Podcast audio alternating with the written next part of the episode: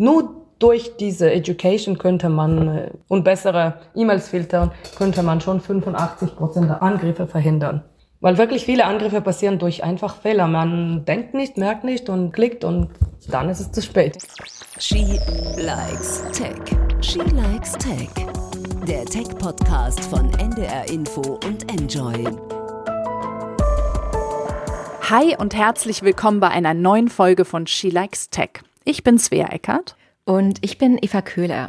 Wir sind Tech-Journalistinnen und wir sprechen hier in jeder Episode mit einer Frau aus der Tech-Branche über ihre Arbeit, ihr Fachgebiet und über das Frausein. Und heute haben wir ein Special, mal von hinten angefangen. Am Ende unseres Podcasts haben wir heute nämlich einen Mann zu Gast. Ja, wie sehr selten bei Schilex Tech. Und zwar ist das unser sehr geschätzter Kollege vom Bayerischen Rundfunk, Hakan Tanreverde. Das ist ein Journalist, ein Tech-Journalist auch. Und er hat einen neuen Podcast. Und zwar Der Mann in Merkels Rechner. Der ist ganz frisch raus. Da geht es um die Menschen, die hinter Hackerangriffen stecken, über die Bösen sozusagen. Und darüber wird er uns im Anschluss ganz kurz erzählen. Jetzt sprechen wir aber als allererstes hier mit Haja Schulmann. Sie leitet beim Fraunhofer Institut in Darmstadt die Abteilung für Cybersecurity Analytics and Defenses. Das heißt, Haja ist Expertin für Angriffe auf die kritische Infrastruktur. Das sind Krankenhäuser oder auch Strom und Telekommunikation. Und die kennt sich mit Hackern auch ziemlich gut aus. Hallo Haja, schön, dass du da bist. Hallo, guten Tag. Dankeschön für die Einladung. Ja, es ist schön, dass du da bist, Haya. Du bist ja Cyberabwehrexpertin und das ist ja ein sehr schöner Begriff für eine Profi-Hackerin. Und du kommst gebürtig aus Israel. Wie genau bist du denn Expertin für Cybersecurity geworden? In Israel, jeder Mann und Frau müssen in der Armee dienen.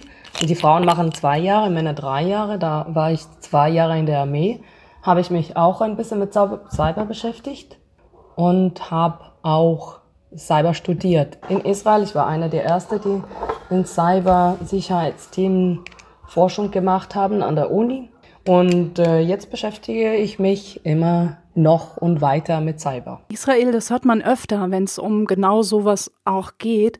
Warum kann Israel das so gut? Naja, Israel hat ganz viele Bedrohungen die Nachbarn von Israel, natürlich nicht alle, aber manche, sind äh, keine Freunde von Israel. Und dann muss Israel sich verteidigen und äh, dafür braucht man Intelligence, also halt äh, Wissen, um zu wissen, was der andere, andere vorhat und um sich zu beschützen natürlich. Und dazu, dafür entwickelt Israel ähm, Cyber, Waffen oder Verteidigung, Gegenmaß und Angriff, Gegenmaßnahmen gegen Angriffe und investiert ganz viel in diese Sache. Also wir wissen, dass Israel sehr innovativ, innovativ in dieser Bereich ist und äh, hat auch sehr erfolgreiche Industrie. Das kommt natürlich aus der Armee. Als. Ja, da geht's auch ein bisschen, soweit ich weiß, um das Zusammenspiel ne? aus Armee, Wirtschaft und Universitäten. Das ist so eine Besonderheit an Israel. Ähm, ich wollte nur kurz erwähnen, was ähm, ihr äh, gesagt habt, dass äh, ich denke, wenn ihr das, wenn ihr so gemeint habt, dass es äh, Leute, die sind in der Armee, dann studieren sie zusammen in Universitäten, an der Unis, dann gründen sie Startups zusammen, dann gehen sie arbeiten in Behörden, dann gehen sie wieder zurück in Industrie und so weiter. Und es gibt diese Durchlässigkeit, die erlaubt, die Cyber-Expertise überall zu streuen. Und deswegen hat man Cyber-Expertise auch in Behörden und auch in Industrie und auch in Startups und so weiter. In Deutschland habe ich das weniger beobachtet, dass äh, oft, äh, wenn man in Behörden ist, dann ist man in Behörden und äh, oder öffentlicher Dienst. Wenn man in öffentlicher Dienst, dann bleibt man da. Äh, was ich sehe, ganzes Leben. Wenn, ähm, wenn man in Industrie ist, dann äh, bleibt man in Industrie die ganze Zeit und es gibt nicht diese Übergang zwischen verschiedenen Bereichen, was dann dazu führt, dass es weniger, also die Wissen und die Expertise, sie bleibt nur an einem Ort und äh, sie wird nicht äh, überall so verteilt wie in Israel. Haya, du hast gerade gesagt, ähm, da gibt es eine Durchlässigkeit zwischen den verschiedenen Gewerken in Israel. Wie hast du von dieser Durchlässigkeit in deiner Karriere profitiert? Ah, sehr natürlich, da ich in der Armee war und dann war ich in Industrie und in Industrie trifft man die alle Freunde, die man aus der Armee kennt und dann studiert man zusammen und dann sie gründen Startups und dann sie machen Projekte zusammen mit der Regierung. So, ich war äh, oft in Projekten involviert, in denen auch ähm, Armee zusammen war, äh, waren Armeeeinheiten und Behörden und äh, Industriegruppen und diese alle Menschen, sie kennen einander und äh, manche von denen waren in Industrie und dann wieder in Behörden. So, es funktioniert so. Ich äh, war in manchen diesen Projekten, dann man halt einfach diese Wissens, was man hat, Expertise, die zum Beispiel man in der Armee lernt, dann bringt man in die Industrie, in Industrie lernt man etwas, dann bringt weiter in Startups, in Startups lernt man weiß, geht in Behörden und es gibt dann überall Expertise und Wissen. Das ist, finde ich, sehr wichtig natürlich. Das ist auch wichtig für ähm, Innovation und für die Konkurrenz. Wenn man bleibt an einem Ort und hat keine Motivation zu wechseln, dann es gibt auch viel weniger Konkurrenz natürlich, dann muss man weniger sich anstrengen und äh, vielleicht hat man mehr Sicherheit zum Beispiel. Ja, wenn man äh, in öffentlicher Dienst in Deutschland hat man viel mehr Sicherheit, dann wozu soll man überhaupt sich anstrengen und besser zu werden oder das Beste zu werden, der Beste zu werden. Oder neue Wege finden in der Gedanken. Die neue Wege so, ne? finden, neue Gedanken, genau. In Israel es gibt viel mehr Konkurrenz, da man so viel wechselt und äh, die Menschen suchen weniger Sicherheit und mehr Erfolg. Und hier ist es viel mehr auf Sicherheit äh, konzentriert. Ah ja, was brauchen Frauen? Also wir sehen das eben hier gerade in Deutschland auch an, gerade auch an den Lehrstühlen ähm, für IT-Security oder Informatik. Was brauchen Frauen? Also das ist eigentlich genau, was ihr macht und ähm, was ich mache auch. Das sind Vorbilder. Die Frauen brauchen Vorbilder. Sie wollen sehen, dass es alle, dass es gibt andere Frauen in diesem Gebiet, die erfolgreich sind. So, das ist das Erste, was man haben muss.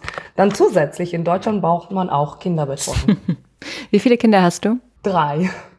Ja, äh, also vierjährige, zweijährige und zehn Monate altes Junge und drei Jungs. Und die hüpfen auch die ganze Zeit immer wieder mal ähm, hinten bei dir durch, während wir aufzeichnen. Ne? Das genau. erklärt dann auch äh, das Kinder, das Kindergekicher, das man da manchmal hört. Du bist ausgezeichnet worden mit dem IT-Sicherheitspreis. Das ist der höchste Preis, den es so in der Cybersicherheit gibt, weil dein Spezialgebiet ja kritische Infrastruktur ist. Und jetzt mal ganz ehrlich, so, du bist super erfolgreich, du hast Preise bekommen. Wie hast du das geschafft? So, was hat dich angetrieben, all diese Widrigkeiten zu über, ja, zu überstehen und da erfolgreich durchzukommen? Ja, das ist äh, auf einer Seite es schwierig. Es war gar nicht so einfach. Und man muss natürlich äh, sehr diszipliniert sein, ganz gut die Zeit planen und äh, weniger schlafen ist auch sehr wichtig. Aber sonst klappt es super und äh, dann ist es äh, viel mehr Spaß und sehr spannend. Haja, lass uns in den Deep Dive gehen. Ähm, und zwar würden wir mit dir gerne in ein Thema eintauchen, das wahrscheinlich ganz viele unserer HörerInnen auch zumindest schon mal gehört haben oder davon gelesen haben. Das sind dann so Schlagzeilen wie Krankenhaus lahmgelegt, äh, die Erpresser haben zugeschlagen, da sind Gaswerke, Wasserwerke, Stromwerke.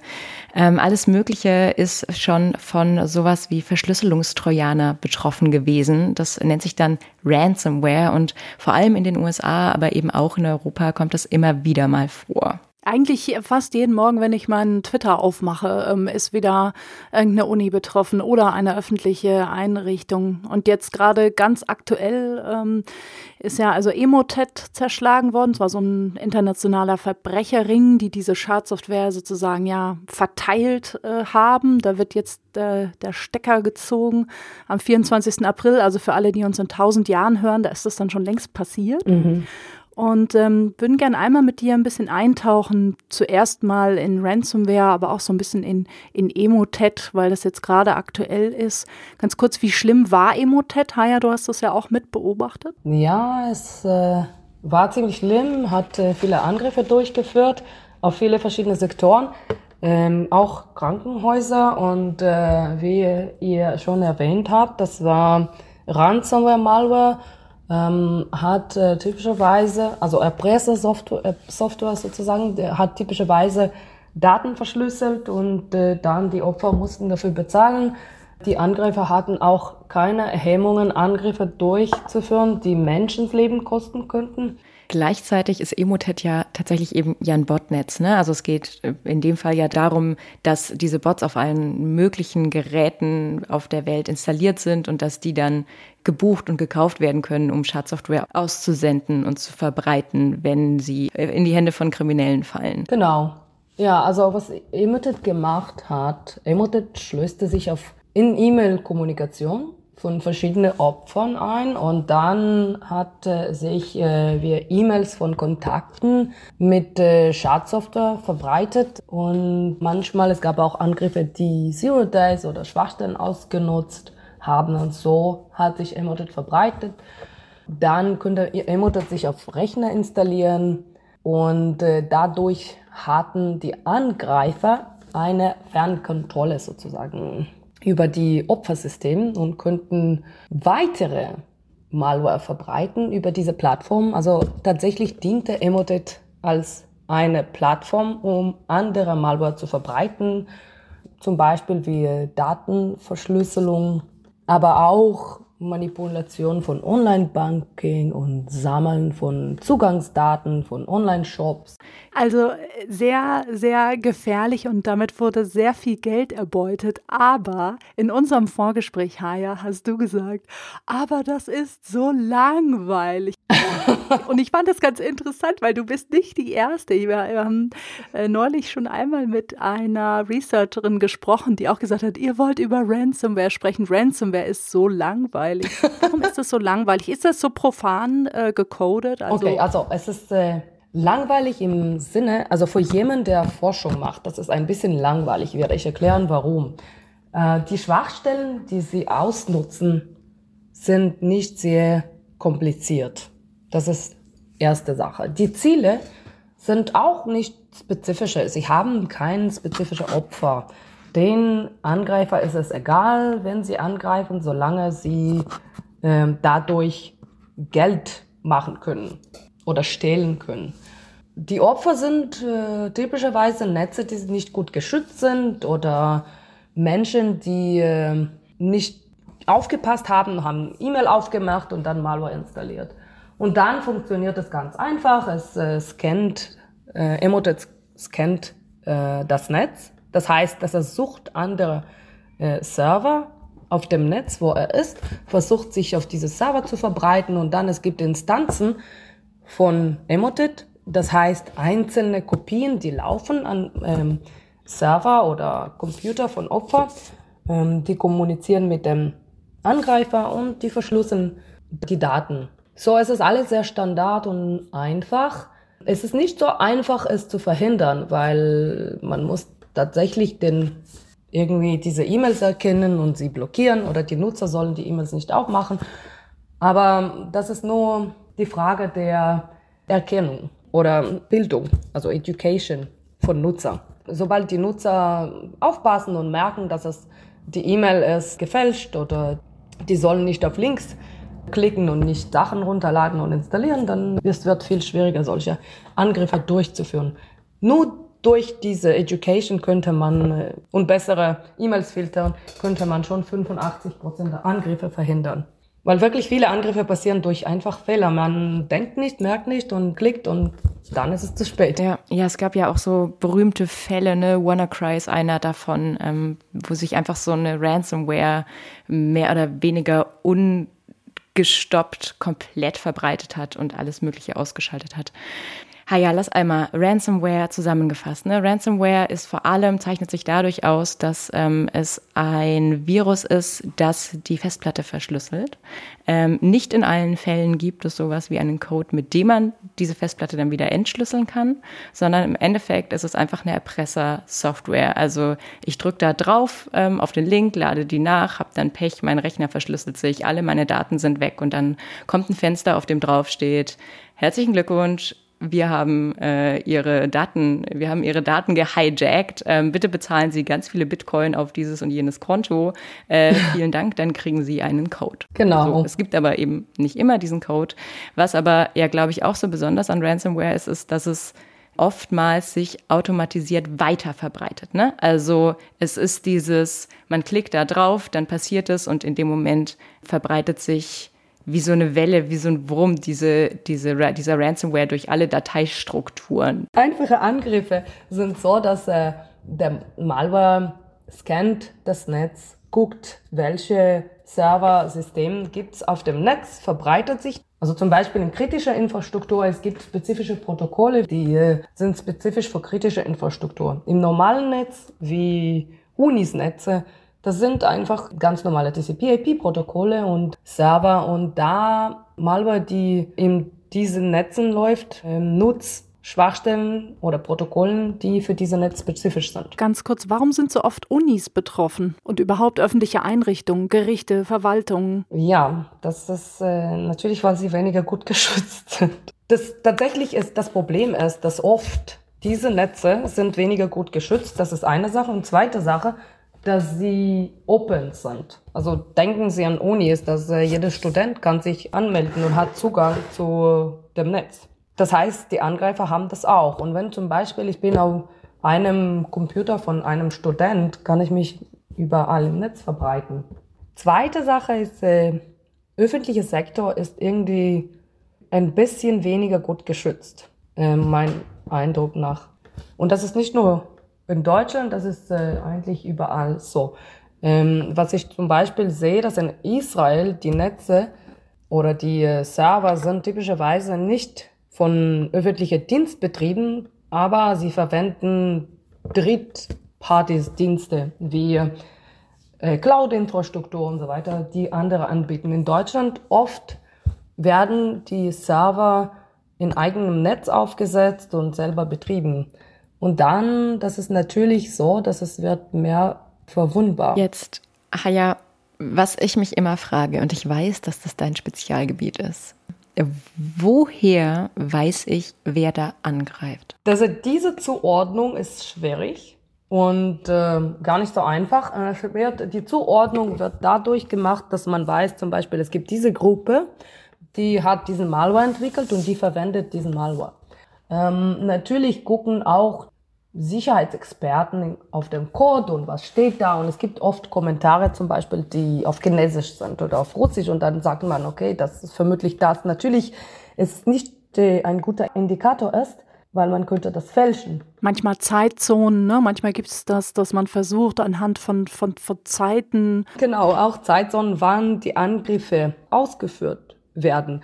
Aber das ist eigentlich mehr geeignet für APT-Gruppen, Behörden- oder regierungsfinanzierte Gruppen. Da ist es schon mehr signifikant, weil viele Sachen werden manuell gemacht und dann kann man sehen, was, äh, wenn Sie zum Beispiel die Daten schicken oder äh, Kommanden schicken, die Angriffe, die Kriminelle durchführen, die ganz normale Cyberkriminellen durchführen. In diesem Fall die Zeitzone, ich denke, spielt nicht so eine große Rolle, aber du hast natürlich recht für staatlich äh, finanzierte oder gesponsert Angriffe, das ist etwas, das verwendet wird für die Zuordnung.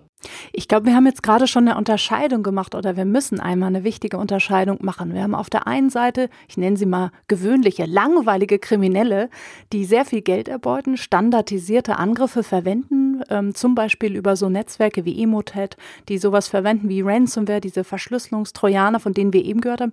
Und wir haben aber noch, äh, sicher für die Forschung noch spannender, sogenannte APT, ja, oder Advanced Persistent Threat Gruppen. Und das sind eigentlich ja für die Forschung und wahrscheinlich auch für dich, Haya, die spannenderen ähm, Gegner, nämlich äh, staatlich gesponserte oder mit Staaten in Verbindung stehende ähm, Hackergruppen, die dann schon ja wesentlich ausgefeiltere Schadsoftware in Umlauf bringen. Genau. Das ist richtig. das Ziel der normale Kriminelle ist einfach äh, Erbeutung der Geld, Manipulation von Online-Banking und im Gegensatz die, wie du gesagt hast, Advanced Persistent Threat Gruppen führen mehr komplexe Angriffe und die Ziele sind äh, IT, kritische IT-Infrastruktur, Behörden, Regierungen, Unternehmen, Firmen, alle Sektoren.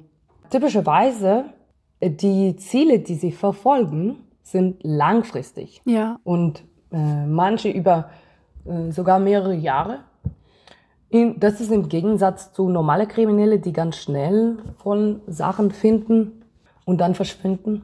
Und bei diesen APT-Gruppen haben wir auch oft den Fall, dass es zum Beispiel um sowas geht wie Industriespionage, also gar nicht um das schnelle Geld, um möglicherweise die schnelle Erpressung, sondern tatsächlich entweder so tatsächlich sowas wie Wirtschaftsspionage, um ähm, möglicherweise einen, ja, einen Vorteil für sich selber rauszuholen. Da wird eine spannende Windkraftanlage entwickelt oder Kraftwerkstechnologie und ein anderes Land äh, sagt, okay, ähm, hol mal die Pläne, weil man auch sagt, dass es tatsächlich ja fast eine, ja, es kann günstiger sein, eine Hackertruppe zu engagieren, die fern rund um den Globus äh, mit ja möglicherweise ohne groß Spuren zu erzeugen Informationen erbeutet, als als ja als physisch irgendwo anzugreifen, jemand reinzuschleusen. Also ich denke, da das ist eine richtige Geheimdienstarbeit dann. Genau, das ist richtig. Und äh, das mit äh, Industriespionage, das ist äh, typischerweise, würde ich sagen, also natürlich auch andere äh, Gruppen, aber typischerweise, das sind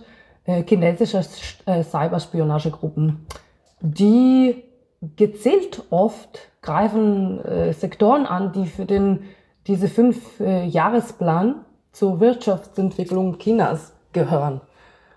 Und äh, das sind äh, Hightech, Medien und äh, Telekommunikationssystemen oder Unternehmen und, und medizinische Medien auch. Ähm, das stimmt. Und dann, oder zum Beispiel, wenn es gibt äh, Unternehmensfusionen, ja, in Europa oder USA, dann mit China, dann haben sie auch Interesse, die machen das, um Informationen für die chinesische Firmen zu liefern, so dass sie Vorteil haben in diesen in diese Handlungen. So das äh, wär, wird typischerweise von China durchgeführt, solche Angriffe. Mhm. Was besonders ist in diese APTs, dass die Angriffe sind auf äh, bestimmte Opfer durchgeführt. Und im Gegensatz einfach ganz normale Cyberkriminelle unterscheiden nicht. Das ist egal. Es könnten Unis sein, es könnten Gerichte sein oder einzelne Opfer, ganz normale Endnutzer. Ja, Stichwort Impfstoffentwicklung. Ne? Also ich wollte es nur einmal ja. noch anbringen, weil das jetzt gerade so drängt. Ne? Das genau. Stichwort Impfstoffentwicklung äh, zum Beispiel. Ich will es jetzt gar nicht in die Länge ziehen, aber das war ja, da hatten wir ja gerade Meldungen dazu, dass möglicherweise da schon Hackergruppen auf der Suche sind nach den Rezepturen der Impfstoffe. Es gab schon diese Angriffe, sicher. Und werden weiter durchgeführt. Weil es ja diese Angriffe schon gab. Was wären jetzt so deine Tipps? Wie kann man sich jetzt genau davor schützen? Also was hätten jetzt die Behörden besser machen können, aber was kann vielleicht auch ich als Privatanwender ähm, sinnvollerweise machen? Was wichtig ist, denke ich, zu verstehen, ist, dass äh, im Kontrast zu äh, Cyberkriminellen diese APTs-Gruppen versuchen nur den direkten Bezug zum Auftraggeber zu äh, verstecken, aber nicht wirklich, wo sie herkommen, welches Land, weil das ist denen egal. Es heißt nicht, dass es einfacher sie zu finden, aber ähm, oder die Angriffe zu entdecken. Das Problem ist, die Angreifer verwenden große Anzahl von Werkzeugen, Techniken und Taktiken, die sie entwickeln für spezifische Angriffe. Was sie versuchen, ist lange die Kontrolle über die Systeme der Opfer zu behalten für Spionage. Also Informationen auszuspionieren oder vielleicht auch manchmal Schaden anzurichten. Wie könnte man sie entdecken? Das äh, kommt darauf an, welche Gruppen es sind. Es sind zum Beispiel Gruppen, die greifen Lieferketten an. Und das haben wir gehört, nicht vor langer Zeit in den USA zum Beispiel, dass ein sehr äh, großer Anbieter von Sicherheitsmechanismen wurde angegriffen und äh, die Angreifer haben Backdoors eingebaut und dann diese Systeme wurden von Kunden verwendet und dann natürlich hatten die Angreifer sofort Zugriff auf Netze von, zum Netzen von Kunden und Systemen von Kunden. Und das ist, äh, dann ist es ein großes Problem, weil die, nicht der der Opfer wird direkt angegriffen, sondern durch andere Sachen, die der Opfer verwendet. Und dann der Opfer verlässt sich, drauf, verlässt sich drauf, dass es sicher ist, ist das aber nicht. So, wenn die Angriffe so durchgeführt werden, können wir nichts machen. Aber es gibt auch Angriffe von APT-Gruppen, die verwenden Phishing.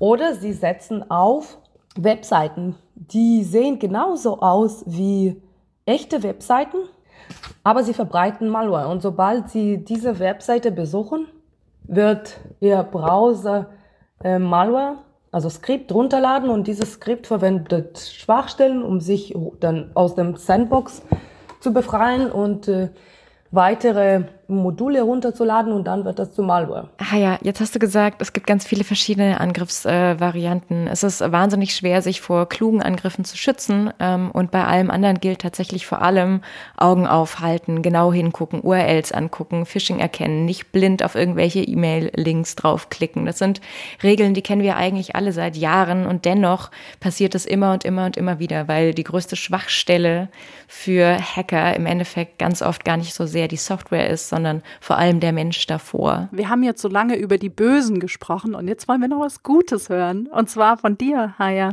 Hast du ähm, einen, Pick? Also wir haben immer so eine Lieblingskategorie bei uns, wo wir ja unsere Gäste fragen, ob sie eine, ein Gadget oder eine App oder etwas haben, was ihr Leben leichter macht. Und deswegen wäre auch für dich die Frage, was ist dein Pick für diese Episode? Also ich empfehle TCP Dump. Ja, TCP-Dump ist so ein ähm, ja, Paketsniffer ne, für genau. die Kommandozeile. Ich weiß nicht, äh, wer von unseren Hörerinnen und Hörern Kommandozeile kann oder lernen mag. Also könnt ihr mir mal auf Instagram folgen. Ich ähm, manchmal poste ich ähm, kleine Lerntutorials für was man mit der Kommandozeile machen kann. Das ist so eine Art ja, ich sag mal, Magic mit dem Computer, aber eigentlich ganz einfach. Und dafür ist es ein Paketsniffer. Das heißt, damit kann, kann ich Pakete aufmachen, also in, ähm, Internetpakete und dann gucken, was drin steht. Genau. Man kann dafür auch äh, Wireshark verwenden. Das ist so mhm. TCP-Dump mit GUI. Das heißt, dass es mhm. sehr schön und sehr nutzerfreundlich aussieht.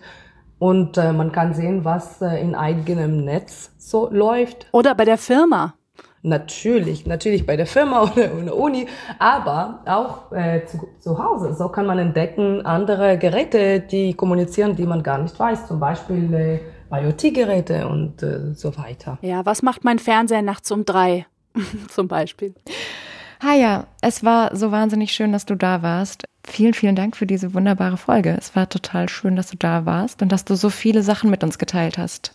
Super, herzlichen Dank. Es war sehr spannend. Habt eine gute Woche. Sehr gerne, danke schön. Bis ganz bald, liebe Haya. Bis zum nächsten Mal. Tschüss. Tschüss. Svea. Ja. Es ist ganz spannend heute, weil wir haben heute ja nicht nur Haya hier, sondern wir haben noch einen ganz großartigen Kollegen vom BR da, Hakan Tandriverdi. Der hat ja seinen eigenen Podcast gemacht und witzigerweise genau zu dem Thema, über das wir gerade mit Haya gesprochen haben. Und der ist jetzt bei uns. Danke, dass ich da sein darf. Absolut Hammer. Hakan, dein Podcast ist seit kurzem draußen. Magst du direkt einmal erzählen? Der Podcast heißt Der Mann im Merkels Rechner. Gemeinsam mit dem Kollegen Florian Flade haben wir uns im Wesentlichen eigentlich eine Frage gestellt und die Frage war, man hört so viel über Hackerangriffe und dass es so schwierig ist, herauszufinden, wer da eigentlich dahinter steckt, weil es äh, unmöglich ist, weil äh, sich Spuren fälschen lassen und wir haben uns gedacht, Mitte 2020 gab es einen Haftbefehl. Der ist natürlich untergegangen, weil die Leute mit Corona genug zu tun hatten. Und wir dachten uns dann, okay, die Story hat einen Anfang und sie hat auch ein Ende. Also sie haben diesen Täter anscheinend äh, dingfest machen können. Und wir wollten dann wissen, wie haben die das gemacht und haben wir dann quasi eins zu eins, Schritt für Schritt nacherklärt, nacherzählt. Und? Erzähl, wie haben sie es gemacht? Es kamen zwei Sachen, würde ich sagen. Das eine war, der Hacker hat einen Fehler gemacht. Der Fehler, der ihm passiert ist, ist, dass er auf einem Rechner, kurioserweise auf dem Rechner der Kanzlerin von Angela Merkel im Abgeordnetenbüro, wollte er E-Mails kopieren, weil E-Mails natürlich super spannend sind, so gerade für Spionagezwecke. Könnt ihr euch ja selber vorstellen, was bei euch in den Postfächern drin stand oder drin steht teilweise auch. Und das hat nicht funktioniert, wie er sich das eigentlich gedacht hatte. Also hatte er eine Drucksituation und in dieser Drucksituation musste er in kürzester Zeit seine Software anpassen. Und dabei hat er vergessen, den Namen seines Rechners zu löschen. Also ihr könnt euch das so vorstellen, mein iPhone heißt zum Beispiel iPhone von Hakan. Ich weiß nicht, ob ihr euer iPhone-Namen geändert habt, habt, aber das ist ja bei Rechnern genauso. Und bei Software ist es so, dass du ihr wenn du sie programmierst, dann ist, will sie dir halt helfen und will sagen, pass auf, auf deinem Rechner, da, bei deinem Programm sind dir Fehler passiert, guck doch mal hier und da nach. Und diesen Dateipfad hat er nicht gelöscht und die Ermittler haben den Dateipfad gesehen. Ich darf mal kurz spoilern an der Stelle. Äh, Scaramouche, Scaramouche. Scaramouche, Scaramouche. Das ist nämlich tatsächlich Scaramouche, ne? Da, der Name, den ihr dann dort findet oder den auch die Ermittler finden und ihr erzählt das dann sehr spannend. Ne? Genau, Scaramouche, ich konnte damit nichts anfangen, aber jeder Queen-Fan wusste natürlich sofort, das ist diese Stelle aus dem Song Bohemian Rhapsody. Genau, das war der Fehler, der eine. Und diesen, dieses Pseudonym konnten Ermittler ähm, des BKA in Detailarbeit über alte Kontakte in sozialen Netzwerken auf diesen Hacker zurückführen und dann haben sie über weitere Wege rausgefunden, dass dieser Mensch, der Dimitri Badin heißt, für den russischen Militärgeheimdienst arbeitet anscheinend. Und das finde ich auch eines so der spannendsten Punkte in eurem Podcast und es passt auch total gut zu dem, was wir eben gerade mit Haya besprochen haben, nämlich, dass es immer so wahnsinnig schwer ist zu gucken, wer steckt eigentlich hinter solchen Angriffen. Und das wird in eurem Podcast, also man hat das Gefühl, man kommt dem Hacker bis auf die Schuhgröße nah. Vielleicht kannst du einmal erzählen, ähm, ja, sag mal, wie sieht denn so ein Berufshacker, das war in dem Fall ist es ja ein Russe, wie sieht er denn aus? Wie lebt er denn? Wer steckt denn hinter so einem Hack? Also, das ist eine super Frage, weil es ist auch immer bei mir so gewesen, dass ich mir dachte, wie kommen die eigentlich diesem Hacker tatsächlich auf die Spur? Also, was genau müssten die denn machen? Und der eine Fehler, der mir mental immer passiert, ist, dass ich diesen Hacker Vorfall, diesen Hackerangriff immer isoliert sehe. Aber das ist natürlich falsch, weil diese Leute, und das hat uns auch ein IT-Sicherheitsexperte erklärt, der hunderte Vorfälle analysiert, der sagt, wenn man solche Gruppen über Jahre hinweg beobachtet, dann kann man früher oder später Muster erkennen. Und diese Muster lassen ganz banale Schlüsse zu, wie zum Beispiel von wann bis wann arbeiten die Leute. Ähm, und dann stellt man fest, okay, wenn er für den militärischen Nachrichtendienst arbeitet, weil du feststellst, dass er über Jahre hinweg immer ähm, militärische Einrichtungen zum Beispiel hackt und dort versucht irgendwie an Daten zu kommen, meinetwegen über Raketen, ähm, dann weißt du, vielleicht arbeitet er in einem nachrichtendienstlichen Umfeld. Und ihr könnt euch das ja auch vorstellen, wie das hier wahrscheinlich sein würde. Du kannst ja, ähm, wenn du beim BND oder beim Verfassungsschutz arbeitest, äh, dann kommen die Leute ja auch trotz all dem zu regulären Öffnungszeiten. Das ist einfach ein Bürojob. Das ist, glaube ich, der erste Punkt. Und der zweite Punkt ist, dieser Mensch hat man äh, rausgefunden, der wohnt in der Nähe von Moskau, es sind so Plattenbauten, man kann sehr, sehr viel rausfinden und er geht einfach beim GAU zur Arbeit jeden Tag. Sein ähm, Auto ist auf den GAU angemeldet, äh, die Ermittler haben rausgefunden, welche Musik er gerne hört, dass er Fußballspiele von Real Madrid guckt. Also es ist tatsächlich, die wussten, wie du schon gesagt hast, fast bis auf die Schuhgröße alles über diesen Hacker. Der GRU ist der russische Nachrichtendienst. Der russische Militärgeheimdienst. Hakan. Ich kann nur allen ganz warm empfehlen, euren Podcast zu hören. Sechs Folgen sind's, a 30 Minuten. Ich hab's in einem weggepinscht, ja. Also so spannend und so gefesselt war ich, als ich das jetzt einmal vorhören durfte. Deshalb, ja, der Mann in Merkels Rechner ich würde sagen, hört da rein, ja. schaut euch das an. Und genauso wichtig, wie es ist, dass ihr Hacker ins Podcast hört, ist es, dass ihr, wenn euch unser Podcast gefallen hat, natürlich auf den Abonnieren-Knopf drückt und dass ihr all euren Freunden davon erzählt, dass es uns gibt. Wenn ihr Fragen habt, wenn ihr Kritik habt, wenn ihr Anregungen habt, dann schreibt uns eine E-Mail an shelikestech.ndr.de oder folgt Svea und mir auf Twitter oder auch bei Instagram. Und ansonsten sage ich jetzt vielen, vielen Dank, Hakan, dass du da warst. Das war großartig. Und an euch alle. Schön, dass ihr uns zugehört genau, habt. Genau. Danke, dass ihr da wart. She Likes Tech. Der Tech-Podcast von NDR Info und Enjoy.